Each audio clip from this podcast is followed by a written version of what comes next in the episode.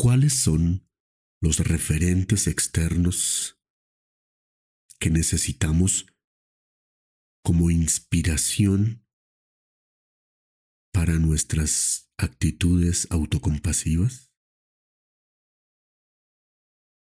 ¿Por qué necesitamos en general de referentes externos para lograr un buen trato hacia nosotros mismos? ¿Cómo podemos utilizar la identificación de esas figuras para tener una actitud más compasiva y autocompasiva hacia nosotros y hacia quienes nos rodean? Sobre esos temas hablaremos en este tu podcast, Estrés Positivo.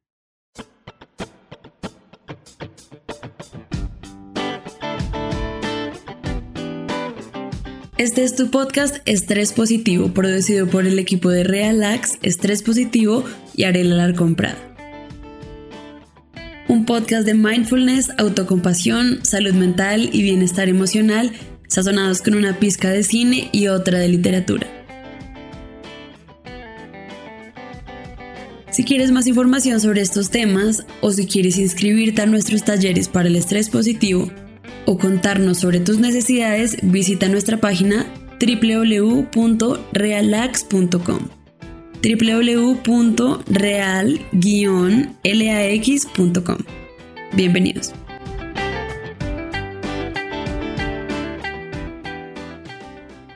Hola, hola, amigo, amiga. ¿Qué tal? Te saludo de nuevo. Bienvenido, bienvenida. Muchas gracias por haber hecho clic en este tu podcast. Estrés positivo. Soy Ariel Alarcón Prada, tu instructor de mindfulness y autocompasión. Me da mucho gusto estar contigo de nuevo conversando sobre temas de autocompasión, salud mental, bienestar emocional. El tema de hoy está relacionado con las figuras de autocompasión. Siempre que hacemos nuestros talleres, este es un punto en el cual nos detenemos y, conversamos con las personas mm, por varias razones. Por un lado, hay una razón cognitiva, si se quiere, de la estructuración de nuestra mente y de nuestro cerebro, nuestro modo de funcionar. Y es que contrario a lo que ocurre con las prácticas simples de mindfulness, que es respiración consciente, el body scan, observar nuestro cuerpo en reposo o en movimiento, los movimientos conscientes, toda esta atención Mm, viene y se vuelca hacia nuestro interior, nuestro cuerpo, nuestras percepciones, nuestras reacciones, nuestros pensamientos, los que estamos creando, nuestras narrativas también. De ese modo, vamos fortaleciendo más y más y más la atención. Y a partir de la atención y de la conciencia, como hablábamos la vez pasada, de la conciencia derivada de la atención, entonces crecemos interiormente, para ponerlo en pocas palabras, porque pasan muchas cosas en realidad. Sin embargo, hemos dicho muchas veces en este podcast, en nuestros escritos, en las grabaciones que tenemos también en YouTube,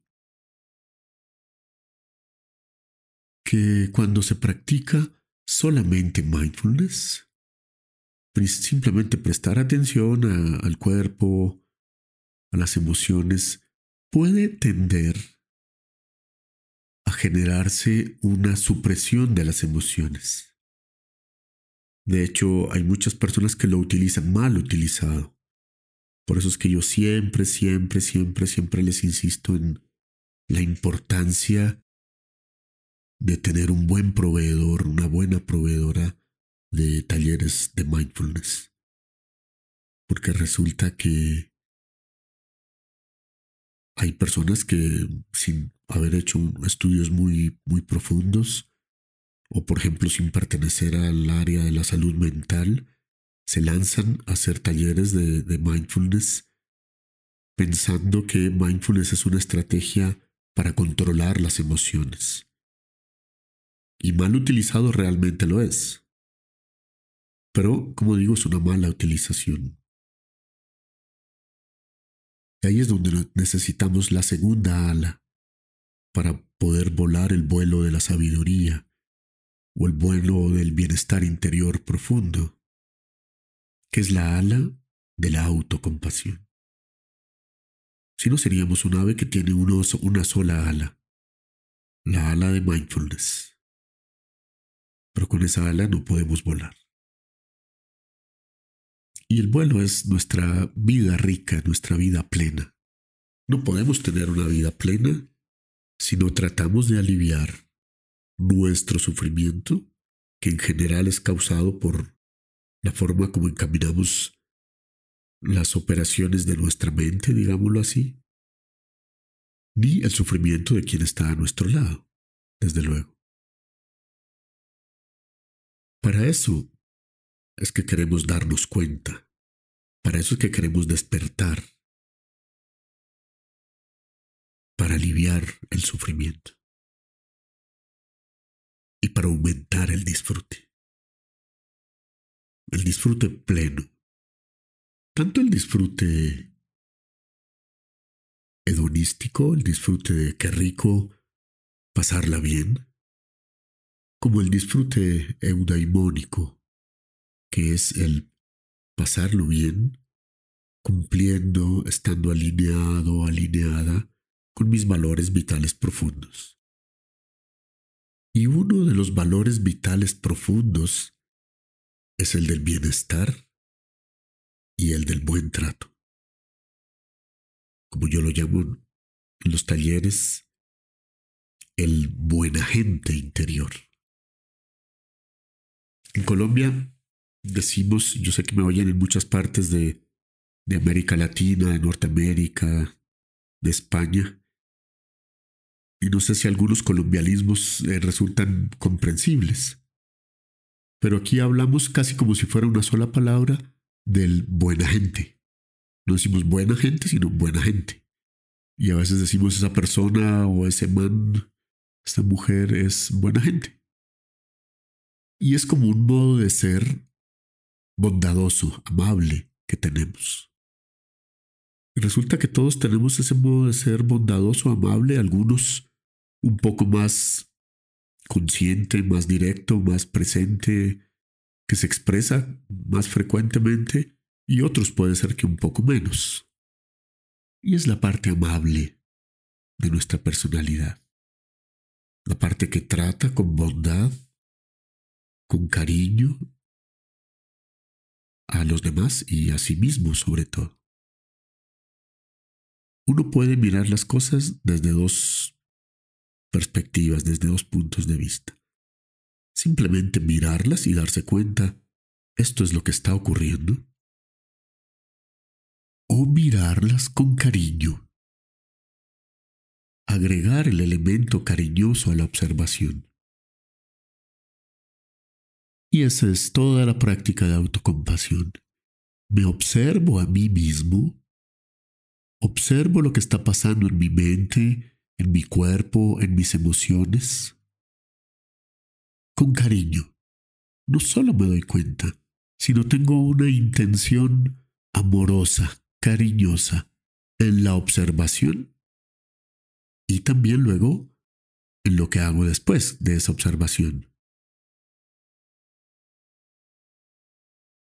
Miro mi respiración. Me doy cuenta que estoy respirando. Perfecto. Pero ahora mira tu respiración con cariño. Con cariño por tu respiración. ¿Te das cuenta de la diferencia? De eso se trata despertar más y más ese cariño en nuestras observaciones y ese cariño hacia nosotros. A veces se nos olvida por la autoexigencia. Queremos salir adelante a costa de esfuerzo, de látigo, de palo, como decimos en Colombia, y, a veces, y nos funciona porque ponemos nuestra mejor actitud, nuestra disciplina, nuestro cuidado, nuestro esfuerzo y sacamos adelante las cosas. Pero si además de eso pusiéramos todos esos elementos y también el cariño,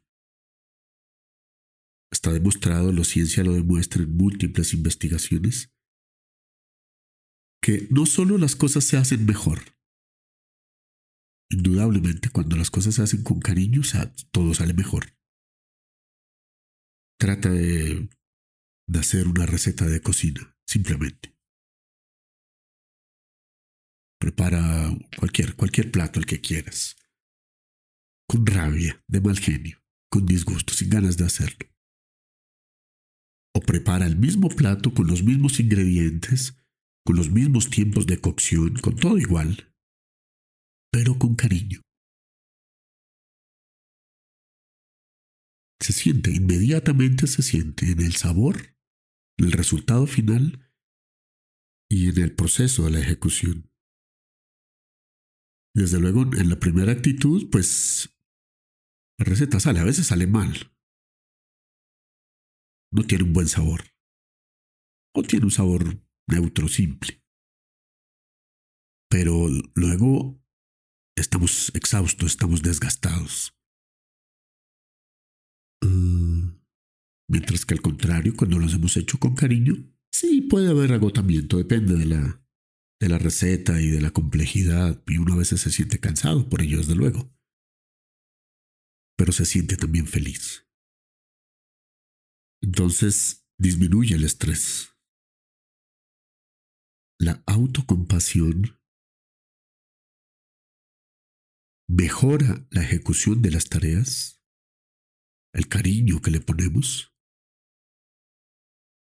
y la ejecución misma y desde luego el resultado disminuyendo el desgaste. Vale la pena, ¿no? Vale mucho la pena. Por eso es que muchas instituciones de salud y creo que algunas de educación también ponen como requisito para la acreditación de calidad de las instituciones de salud que haya programas activos de compasión, de autocompasión en el personal de salud. Si no, no lo certifican como, como un hospital con altos estándares de calidad. ¿Por qué? Porque médicos, enfermeras, auxiliares, profesionales de estas clínicas y hospitales, cuando se entrenan en autocompasión y en compasión, y lo tienen como un valor cotidiano en su día a día, hacen lo que les decía de la receta hace un momento lo hacen muy bien hecho, mucho mejor que simplemente prestando atención. Entonces la calidad de la tarea es mejor, el resultado final es mucho mejor, de una mayor calidad. Y el desgaste emocional es mucho menor. Entonces las aseguradoras que son inteligentes dicen, bueno, Aquí nos vamos a ahorrar muchos dólares, muchos millones de dólares en demandas eh, por mala práctica, por mala atención de los pacientes y vamos a disminuir el desgaste del recurso humano. Por eso lo implementan. Nosotros también lo hacemos acá, en Colombia, en varias instituciones que nos han abierto sus puertas, su confianza y su cariño. Pero bien, ¿Cómo nos damos cuenta de ese buen agente interior? ¿Cómo lo valoramos? ¿Cómo lo despertamos? ¿Cómo hacemos que sea la parte de nuestra personalidad que más se manifiesta en, el día a día, en las conductas, en las interacciones con nosotros mismos, primero que todo, con los demás también? Y para esto es muy importante la activación de figuras externas que sirvan de inspiración a ese buen agente interior, que de algún modo lo fortalezcan, viniendo desde afuera con su ejemplo o con su significado que tenemos. A veces para que funcionemos mejor, más claramente, desde ese punto de vista autocompasivo, necesitamos, contrario de lo que, como les decía, de lo que se hace en mindfulness, que mindfulness es mirarse para adentro. En este caso, miramos afuera fuentes de compasión, fuentes que nos inspiren y que resuenen en nuestro interior con esa parte amable de nuestra personalidad, esa parte buena gente. Hay dos figuras principales que desarrollamos y con las cuales somos conscientes en nuestros talleres de autocompasión. Una de ellas es la figura de autocompasión. Y la otra complementaria, a veces puede ser la misma figura, a veces puede ser complementaria de la anterior, es el buen amigo interior. Ya les voy a explicar. La figura de autocompasión es un ser, es una persona, es una entidad, si se quiere, una divinidad. Para las personas que tienen una orientación espiritual, es muy fácil hallarlas en una deidad, en una divinidad, en un referente religioso. Para los que no tienen una, un referente religioso directo, mm, pueden ser otras figuras que simbolicen fuentes enormes, inagotables de amor, de amor, de compasión, de buen trato, de comprensión y de fuerza. No son figuras débiles, son figuras que nos inspiran con su fortaleza a luchar,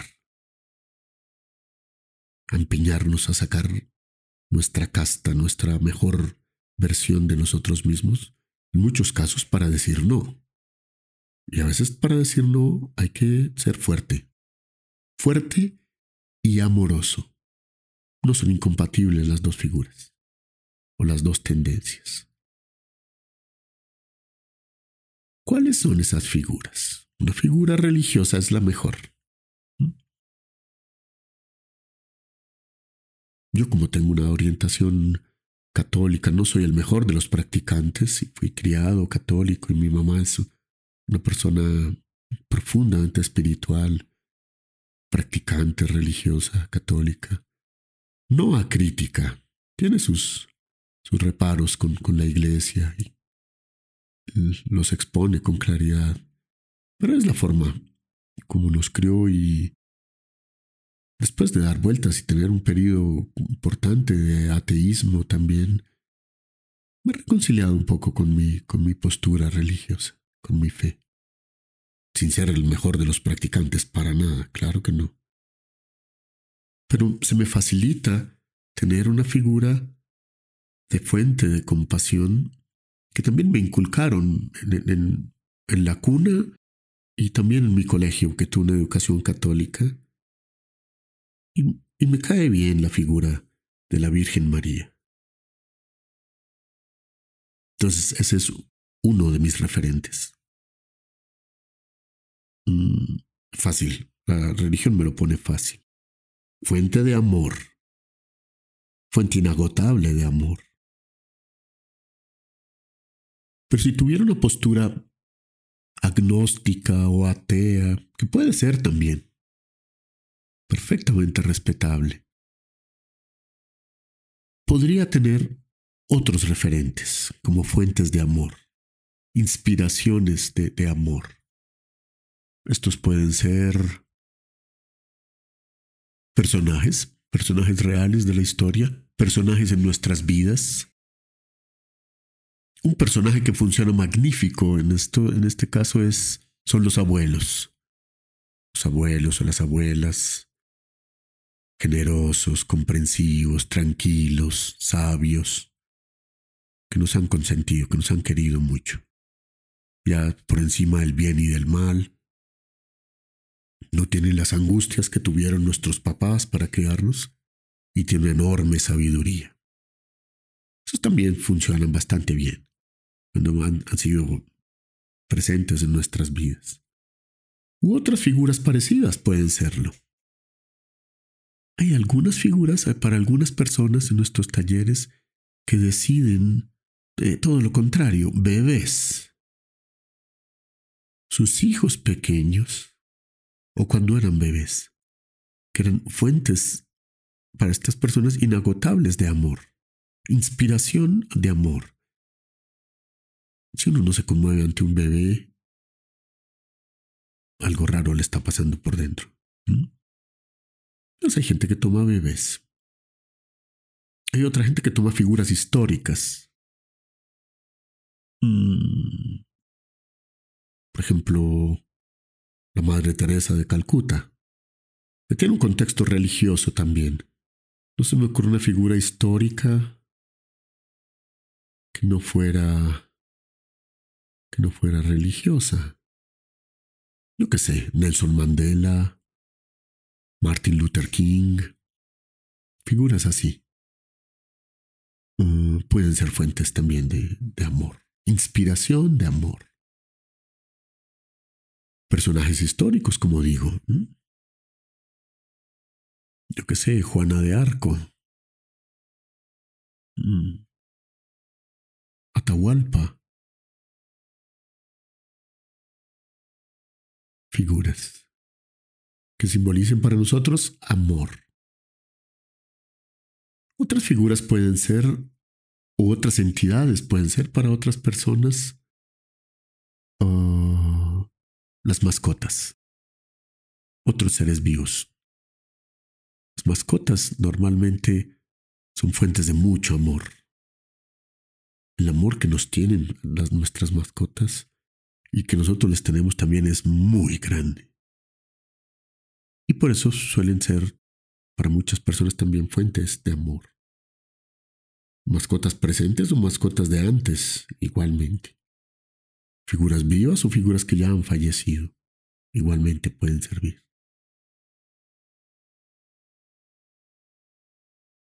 Hay otras, hay algunas personas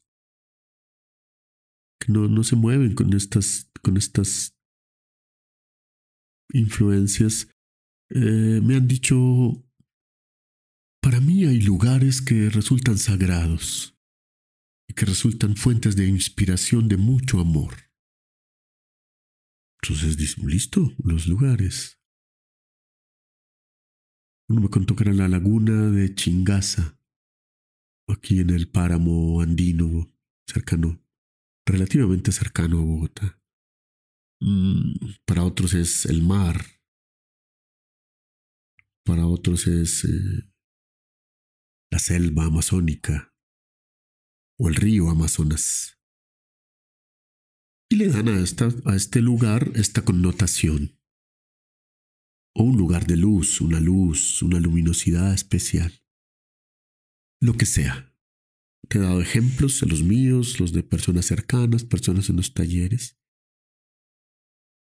con las cuales, frente a las cuales nos relacionamos con mucho amor, y ellos, ellas, son inspiración de nuestro amor. Cuando estamos en su presencia, sentimos una enorme motivación por tratarnos bien y por tratar bien a las personas que tenemos en nuestro lado. Esa es la razón de ser de la figura fuente de amor. En un próximo podcast conversaré sobre el tema del buen amigo interior. Puede ser esta misma figura fuente de amor o puede ser otra, puede ser en realidad un amigo, un amigo de verdad, verdad, de carne y hueso que hemos tenido a lo largo de nuestra vida. nuestro buen amigo. Pero es un tema de un futuro podcast. Enseguida, más adelante, voy a grabar una meditación guiada en la cual nos ponemos en sintonía con esta fuente de amor.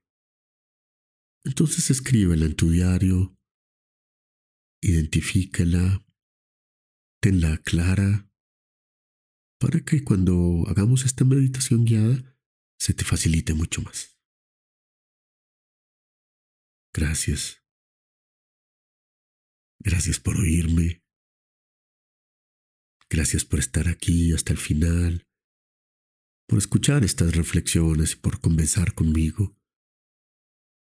Si tienes preguntas, ya te lo he dicho, ahí está el Instagram, me puedes escribir real.lax, L-A-X-1.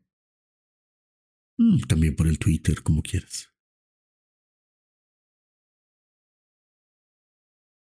Muchas gracias de nuevo. Y nos vemos en el próximo podcast. Y ya lo sabes. Si estas ideas y estas reflexiones le sirven a alguien cercano, no dudes en mandárselo a esa persona. Pero tus comentarios y tus preguntas. Y nos vemos en el próximo podcast. Chao.